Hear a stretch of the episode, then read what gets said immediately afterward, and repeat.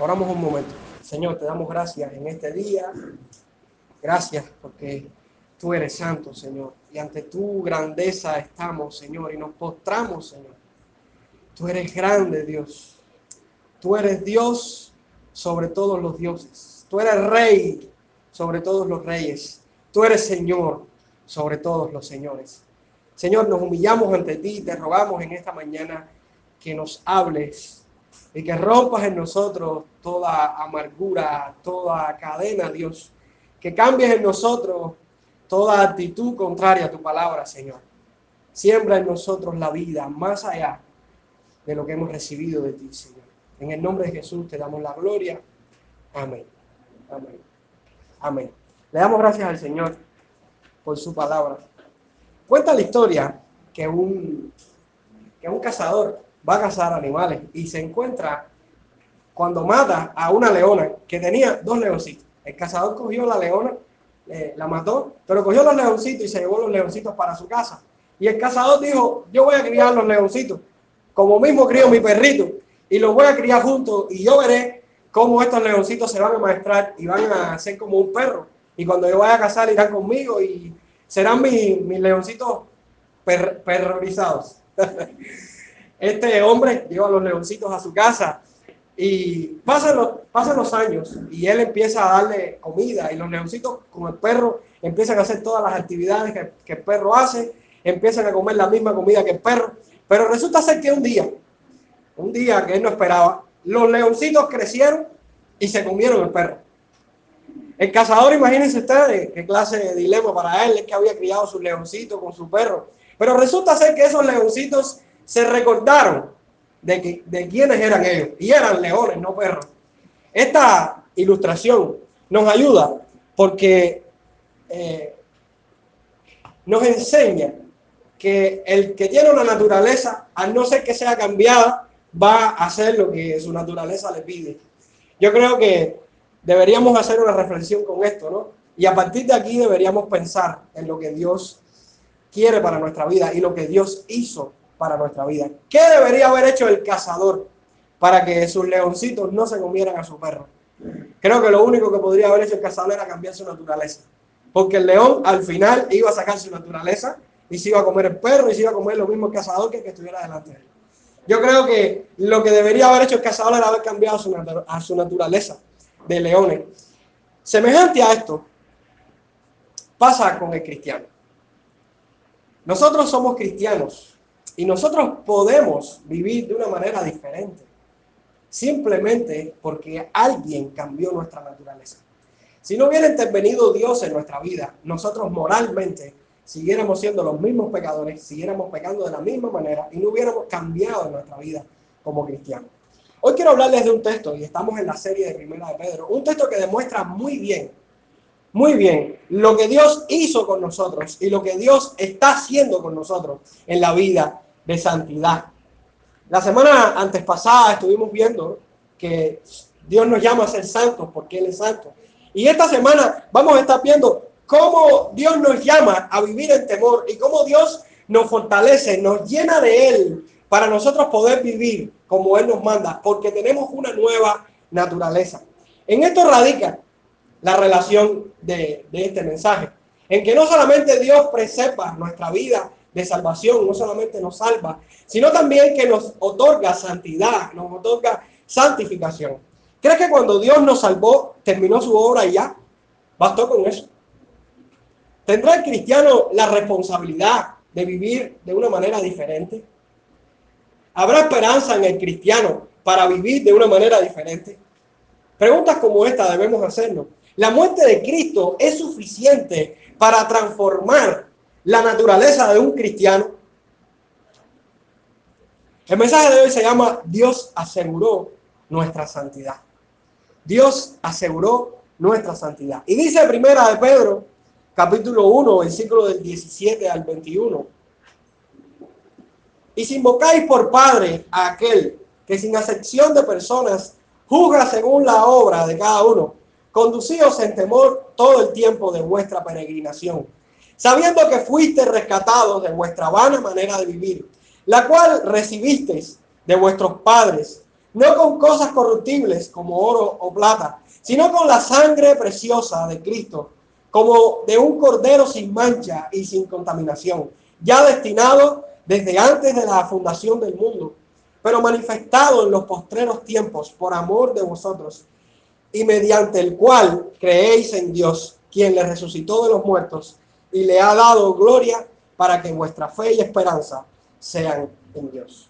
Amados hermanos, somos llamados a vivir en temor a Dios y podemos hacerlo. Podemos hacerlo porque Él nos rescató y nos rescató con un gran, con un gran rescate y ese gran rescate fue la muerte y resurrección de Jesucristo. Tenemos la garantía y, y si vemos algunas verdades principales en este texto, estamos viendo cómo, en una primera verdad, cómo somos llamados a vivir en temor a Dios. Dice el versículo 17, y si invocáis por Padre aquel que sin acepción de personas juzga según la obra de cada uno, conducíos en temor todo el tiempo de vuestra peregrinación. Deuteronomio capítulo 10, versículo 17, dice, porque Jehová vuestro Dios es Dios de dioses y Señor de señores, Dios grande, poderoso y temible, que no hace acepción de personas ni toma cohecho. No sería correctamente eh, teológico hablar de que nuestro Dios es solamente amor. Nuestro Dios es amor, pero también es justo. Al impío lo condena, pero al cristiano lo corrige.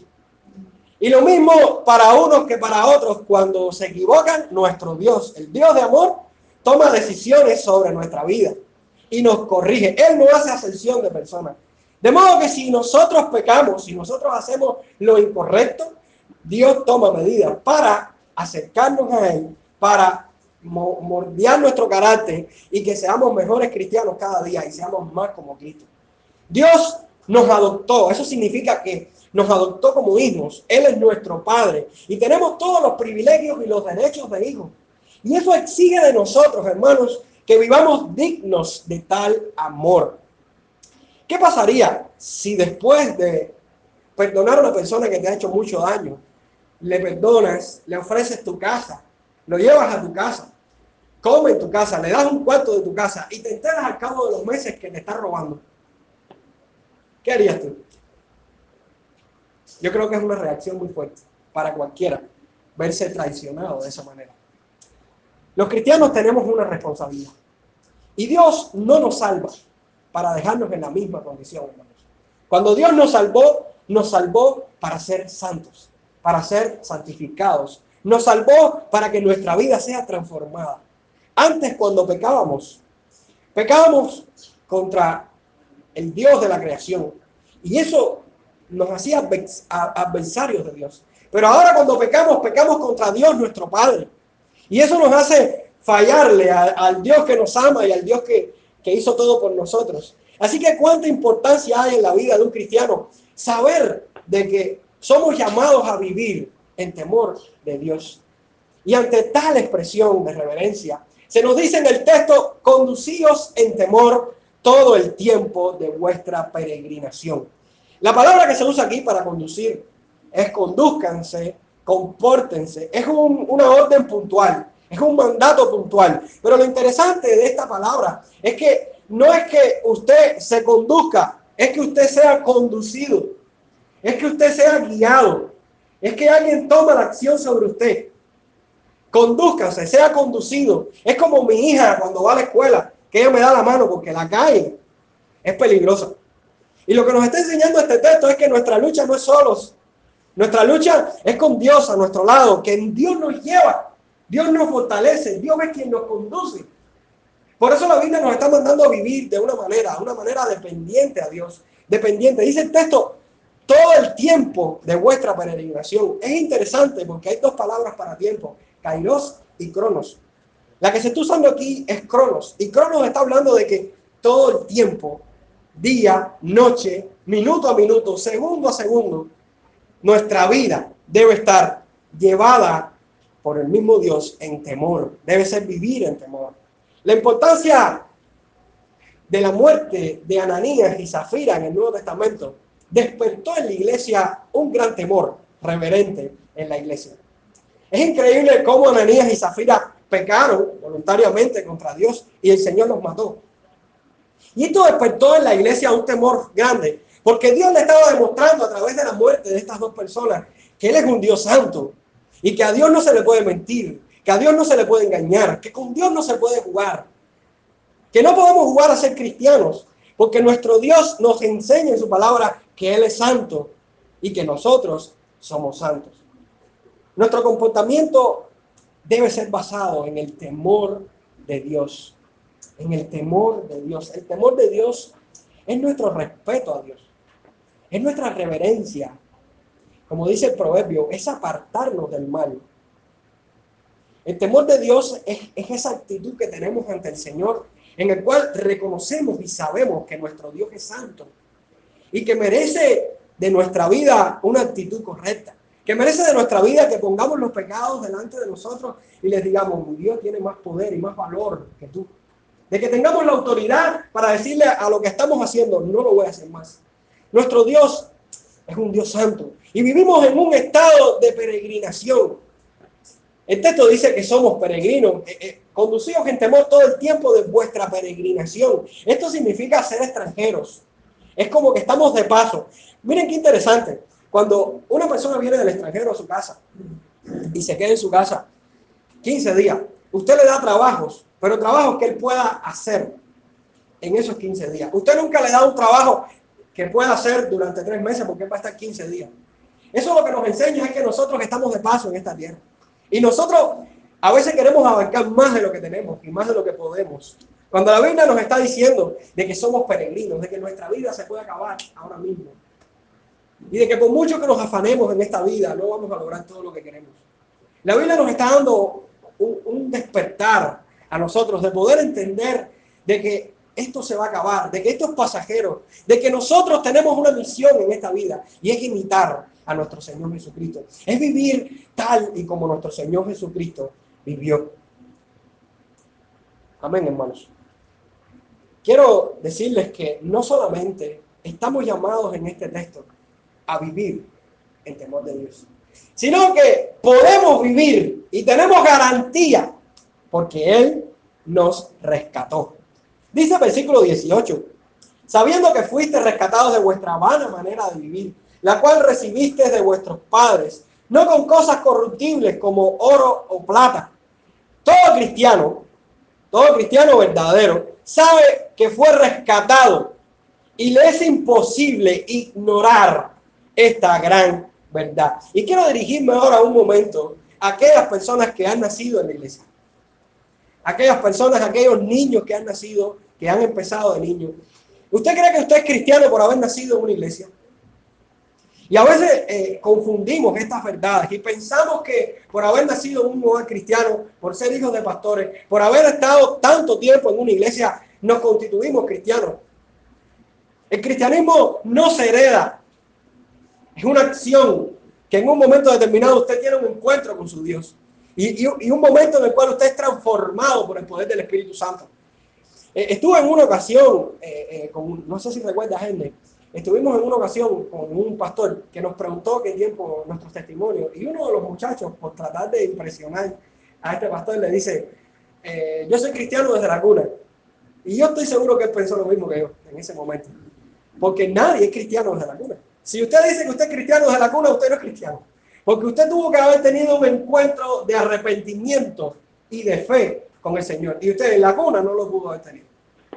Así que hermano, debemos entender que aquellas personas que hemos nacido de nuevo, tenemos garantía. ¿Por qué? Porque Dios nos rescató. Y aquellos que hemos sido rescatados por Dios, hemos sido rescatados para vivir. Y tenemos esta garantía ¿Quién eras antes de ser cristiano? Yo creo que debemos meditar en esto. A veces no podemos pensar en esto, porque a veces no hemos nacido de nuevo. Pero una persona que ha nacido de nuevo puede pararse en su vida y decir, yo era así, yo fui así, y Dios me sacó de esto. Dios me libró de esto. Dios me, me salvó de esto. Un cristiano verdadero tiene un pasado triste, un pasado de pecado, un pasado de inmundicia, si ese cristiano no lo tiene, hermano, analicemos nuestra vida. Porque si usted no ha reconocido que era un pecador y merecía el castigo de Dios y el juicio eterno de Dios, usted no ha conocido al Señor verdaderamente. Aquellos que entendemos que Cristo nos salvó, nos salvó porque nos salvó del pecado, nos salvó de la inmundicia de nuestra alma, nos salvó de la condenación. Y podemos dar testimonio de esto a aquellos que aún desde jóvenes conocimos al Señor. Porque nuestra vida iba en un mal camino y nuestros pensamientos estaban muy corrompidos. Y aún aquellos que nacen en una iglesia tienen que tener un momento de conocer al Señor. El texto dice, porque fuiste rescatados, fuiste rescatados. Y el verbo, el verbo que está usando aquí el texto es un verbo que está demostrando de que nosotros no nos rescatamos a nosotros mismos. Lo que está enseñando ese verbo en este texto es que fuimos rescatados, que alguien nos fue a buscar y alguien nos salvó, nos rescató. De hecho, la palabra significa redimir, liberar, eh, comprar. Y podemos verlo en Israel, cuando Dios rescató a Israel, Israel, el pueblo pecador, perdido en Egipto, y Dios lo rescató con mano dura, le abrió el mar, los llevó al desierto, los llevó a la tierra prometida. Y vemos cómo Dios rescató a Israel. De esa misma manera, Dios nos rescató a nosotros. Amados hermanos, Dios nos llama en la palabra a vivir en temor a Él. Pero también nos garantiza que podemos hacerlo. Y nos lo garantiza. Fuimos rescatados de un incendio, de un peligro. No, hermano, fuimos rescatados del pecado y de la condenación. ¿Habría algo más valioso que el oro y la plata en ese contexto? Dice la Biblia, y Dios está comparando el rescate, que dice que no es como oro o plata, Está considerando lo que más valor tenían aquellos hombres en aquella época como algo que no tiene significado ni tiene valor en cuanto a nuestro rescate. Y, la garantía que tenemos aquí, yo quiero decirle la, tercera verdad que aprendo de este texto, es que el, precio de nuestro rescate está en la muerte y en la resurrección de nuestro Señor Jesucristo. La Biblia dice en el versículo 18 al 21, sabiendo que fuiste rescatados de vuestra vana manera de vivir, la cual recibiste de vuestros padres, no con cosas corruptibles como oro o plata, sino con la sangre preciosa de Cristo, como de un cordero sin mancha y sin contaminación, ya destinado desde antes de la fundación del mundo, pero manifestado en los postreros tiempos por amor de vosotros, y mediante el cual creéis en Dios, quien le resucitó de los muertos y le ha dado gloria para que vuestra fe y esperanza sean en Dios. No fue con oro o plata, fue con la sangre, la sangre preciosa de nuestro Señor Jesucristo. Y quiero decir que el texto, hay una palabra que se presta más para hablar de preciosa. Y más que preciosa es costosa, lo que quiere decir la palabra. Es la sangre costosa. Costó. Le costó al Hijo su muerte para que nosotros fuéramos rescatados. Esta sangre de Cristo es perfecta para ser aceptados por Dios como la de un cordero sin mancha y sin contaminación. La ley, la ley mosaica establecía que el cordero tenía que ser perfecto, no podía tener sarna, no podía tener verrugas, no podía tener ningún defecto. Sin embargo, así lo dice en, en Levítico. Sin embargo, vemos cómo nuestro cordero, aquel que fue inmolado, murió, aquel que no tuvo defectos, aquel que su sacrificio bastó para Dios. Bastó para Dios. Satisfizo la ira de Dios por nuestra vida y por nuestra condición. Nuestro rescate no fue una improvisación de Dios. Porque si leemos en el texto, dice que fue predestinado desde antes de los tiempos, hermano. Esto no es. A veces vemos a Dios como si Dios estuviera tirando piedra. Hermano, Dios planificó todo. Dios lo pensó todo. Y en la eternidad, en un plano de amor, Dios puso tu nombre si eres cristiano. Y Cristo estuvo destinado desde la eternidad para que usted y yo estuviéramos hoy aquí adorando a Dios. Cristo fue pensado desde la eternidad. La muerte de Cristo. Y ahora viene la gran pregunta. ¿Cómo sé yo que yo he sido predestinado? Porque mucha gente se pregunta y dice, bueno, si Dios me escogió antes de la fundación del mundo, ¿cómo yo sé que soy predestinado? El texto nos sugiere algo.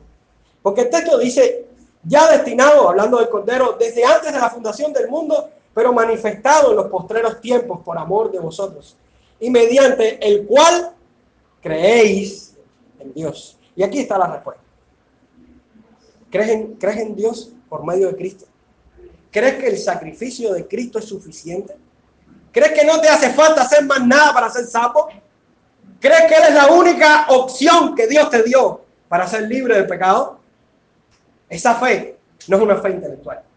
La fe salvadora tiene un proceso y empieza desde el momento que te dan la noticia, que tú escuchas el mensaje. Después viene un proceso en el cual tú aceptas ese mensaje y dices, esta es la verdad. Pero después viene lo más importante, porque mucha gente se queda en esos dos pasos. Después viene lo más importante, que es cuando usted dice, yo soy transformado por esta fe. Y es cuando usted dice, Cristo es mi Señor, Cristo es mi Salvador, y no hay otro que me pueda salvar. Y ahí es donde estamos viendo que aquellos que creen han sido escogidos desde antes de la fundación del mundo en Cristo para ser, para ser salvos. Amados hermanos, el precio de este rescate tiene un alto valor y es la acción del Padre por nosotros, resucitando a Cristo de los muertos. ¿Y qué garantía tenemos nosotros de que el Padre haya resucitado a Cristo? De que tenemos vida eterna, pero también de que nuestra naturaleza es transformada. Y si Cristo murió por nosotros y resucitó por nosotros, nosotros seremos santificados y nuestra vida será transformada. Por eso es que yo no, no puedo entender que Cristo haya muerto por todos y resucitado por todos, porque si hubiera muerto por todos y resucitado por todos, todos fueran santos y santificados. Cristo murió por aquellos que santificó y aquellos que transformó. La muerte de Cristo tiene un alto peso. Y aquellos que tenemos fe y que confiamos en esa muerte, tenemos vida. Porque no solamente Cristo murió, Cristo resucitó. Y ese poder que, que estuvo en él para resucitarlo, es el poder que está en nosotros y que nos resucita a nosotros. Por eso usted y yo podemos dejar el pecado. Por eso usted y yo podemos dejar toda la inmundicia. Por eso usted y yo podemos decir no. Y por eso podemos tener temor a Dios. Dijo Juan Carlos el que supone que Jesucristo vivió y murió y resucitó a fin de dar únicamente justificación y perdón de los pecados a su pueblo, tiene aún mucho que aprender. Ya sea que lo sepa o no, está deshonrando a nuestro bendito Señor y haciendo de él un salvador a medias. El Señor Jesús ha realizado toda la obra que requiere el alma de sus hijos, no solamente para librarlos de la culpa de sus pecados por medio de su muerte expiatoria, sino también del dominio de sus pecados, poniéndolos en el corazón al Espíritu Santo, no solamente para justificarlos, sino también para santificarlos. Él es, pues, no solamente la justicia de ellos, sino su santificación. Amados hermanos, ¿Cristo murió por ti? Si Cristo murió por ti, tú eres santo. Si Cristo murió por ti, tú tienes temor de Dios. Y tienes la garantía de poder vivir una vida diferente. Por mucho tiempo se ha vivido un cristianismo legalista y moralista en las iglesias, en el cual te dicen, no puedes hacer esto, no puedes hacer aquello, o tienes que hacer aquello. Cuando la Biblia nos enseña que aquella persona que ha sido salvada, su naturaleza es transformada. Amados hermanos, y tenemos una garantía y una confianza de que si Cristo murió por nosotros y resucitó, nosotros también vivimos en vida nueva. ¿Qué clase de garantía? De saber de que cuando estamos enfrentando una prueba y una crisis en nuestra vida espiritual, tenemos la confianza de que podemos salir de esa prueba, porque Cristo murió y resucitó por nosotros. Amados hermanos, qué clase de consuelo para nosotros es el poder saber de que aquellos que han sido beneficiados por la muerte y la resurrección de Cristo pueden vivir diferente, pueden aún morir si es necesario por causa del Evangelio. Solamente eso puede hacerlo alguien que ha entendido y que el Espíritu de Dios habita en él. Amados hermanos, Dios aseguró nuestra santidad. Y yo no tengo que decirle a usted lo que tiene que hacer o lo que no tiene que hacer. La Biblia lo dice. Y un cristiano, una vez que es confrontado con la escritura y la escritura le dice, esto está mal, ese cristiano va a tener una lucha en su vida todos los días de su vida hasta que deje ese pecado. Porque la obra que Dios empieza, la termina. Escuche esto, hermano. Yo quiero que nosotros entendamos, porque tenemos un mal concepto de lo que es la salvación y el cristianismo. A veces nosotros decimos, él es cristiano. ¿Por qué es cristiano? ¿Qué garantía tú me das a mí de que él es cristiano? ¿Cómo una persona puede ser cristiano practicando el pecado? No siendo santificado. Eso, eso es una incongruencia bíblica. Porque la Biblia lo que nos enseña es que una vez que Dios nos salva, Dios nos perfecciona, nos purifica y nos lleva a la vida. Y si aquella persona que nosotros pensamos que es cristiana y está mal, y es de Dios, esa persona va a venir a los pies de Cristo un día arrepentido por su pecado. Pero es imposible que aquellos que hemos sido salvados volvamos atrás, volvamos al mundo, volvamos y despreciemos todo lo que Dios hizo por nosotros en esa cruz y esa resurrección. Amados hermanos, tenemos una garantía. Y la garantía que tenemos es que Dios nos garantizó la santidad.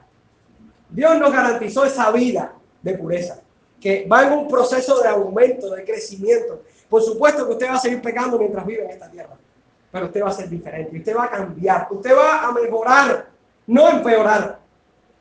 Lo que nos enseña la Biblia es que usted va a mejorar, porque la obra que Dios comienza la perfeccionará hasta el final. Y, el que, y, usted debe verse a sí mismo, porque la persona que es usted hoy, de aquí a 20 años, no es la misma. Y eso es una señal de que está en el proceso y de que está permaneciendo en la gracia del Señor, que todos los días viene nuestra vida para hacernos más como Cristo. Hermanos, tenemos una garantía. ¿Cuál es el estado de nuestra alma? ¿Cómo vemos el pecado? ¿Cómo vemos el pecado? ¿Cómo vemos el pecado que, habita en nosotros? ¿Qué, ¿Cómo reaccionamos cuando la Biblia nos está diciendo esto está mal? ¿Justificamos? ¿Le pasamos por alto? ¿O enfrentamos nuestro pecado y le decimos, ahora me rindo, porque Cristo mora en mí? Amados hermanos, no perdamos la confianza, no perdamos la fe, no perdamos la esperanza, porque tenemos una gran esperanza. La esperanza está en nuestro Dios, porque Dios aseguró nuestra santidad. Por eso usted puede ahora levantarse y dejar su pecado. Por eso usted no me puede decir a mí, yo soy débil, yo no puedo dejarlo. No, si usted no me puede dejar, usted no Porque dice la Biblia que al que el Hijo del Hombre libertare será que verdaderamente libre. No medio libre. Verdaderamente libre. Oramos un momento. Señor, te damos gracias por darnos el privilegio de conocer tu verdad. Señor, somos pecadores, reconocemos nuestra maldad, reconocemos nuestro pecado, reconocemos que te fallamos todos los días. Pero también reconocemos que la obra de la cruz y la resurrección de Jesucristo bastó para que nosotros fuéramos transformados. Y nos da la garantía, una garantía que no es con oro o plata, es la garantía de la sangre preciosa de Jesucristo. Aquella que nos garantiza el poder permanecer y dejar los pecados pasados, aquellos pecados, aquellas costumbres de nuestra vida pasada y que nos separaban de ti. Señor, en el nombre de Jesús, te ruego por tu iglesia, que tú la levantes, que tú la esfuerces, Señor, que, podamos abrir nuestros ojos y ver más allá de lo que ven nuestras narices, Señor. Y podamos ver nuestra vida y comprometer nuestra fe a tu palabra, a lo que enseña tu palabra y confiar, confiar plenamente en lo que enseñas tú en tu palabra, porque queremos vivir tal y como vivió Cristo en esta tierra. Señor, guárdanos para ti, guárdanos del pecado, guárdanos de la inmundicia, guárdanos del temor, porque queremos amarte tal y como tú nos pides en tu palabra, con toda nuestra mente, nuestro corazón, nuestra fuerza y nuestra alma. En el nombre de Jesús. Amén.